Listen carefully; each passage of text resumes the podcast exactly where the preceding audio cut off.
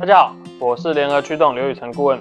今天我们要跟大家分享一个议题，就是劳动事件法里面有一个很重要的项目，就是它调整了劳资双方的举证责任哦。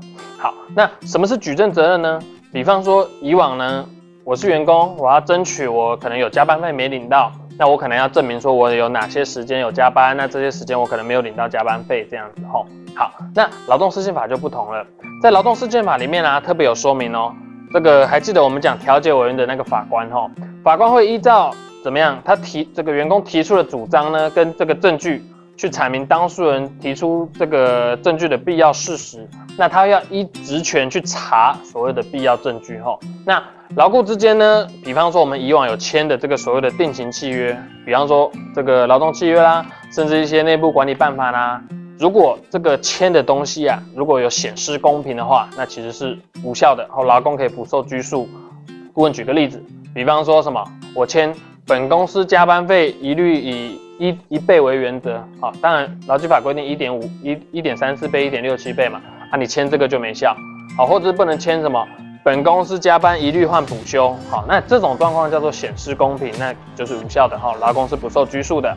好，那劳工提提出这些争议的时候呢，雇主啊要就这个法律的规定呢，应该备置相关的文书。好，那在我们之前提到的劳基法是不是有规定这个我们雇主应该要准备哪些资料，而且甚至列入劳检的检查项目嘛？哈，那如果不清楚，可以观赏之前的影片这样子。雇主呢，本来就应该准准备这些文书哦，这是劳动事件法三十五条的规定。好，那如果你没有这些文书呢，那法院可能会直接裁出你新台币三万的这个处罚。吼，好，那前面讲完这些资料之后，到底要主张哪些这个责任呢？吼，来，有一个最特别的叫做非工资举证责任，在劳动事件法三十七条有规定哦，雇主所给的任何金额呢，雇主所给之呢，就推定为什么工资？还记得我们之前影片有分享过，什么叫工资，什么叫非工资？好，这个其实劳基法里面有规定的很清楚。好，任何名义的经常性给予因工作获得的报酬等等这些。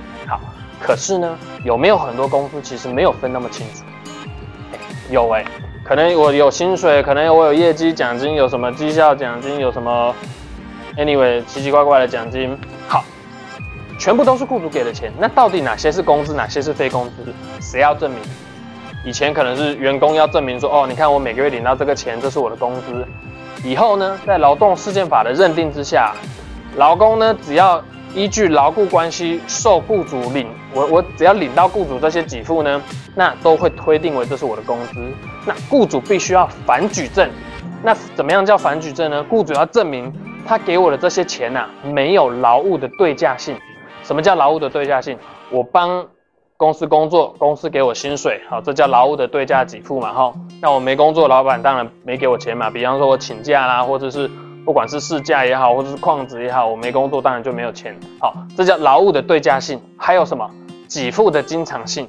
还记得我们前的影片有讲说，因工作获得的报酬叫做劳务的对价性嘛？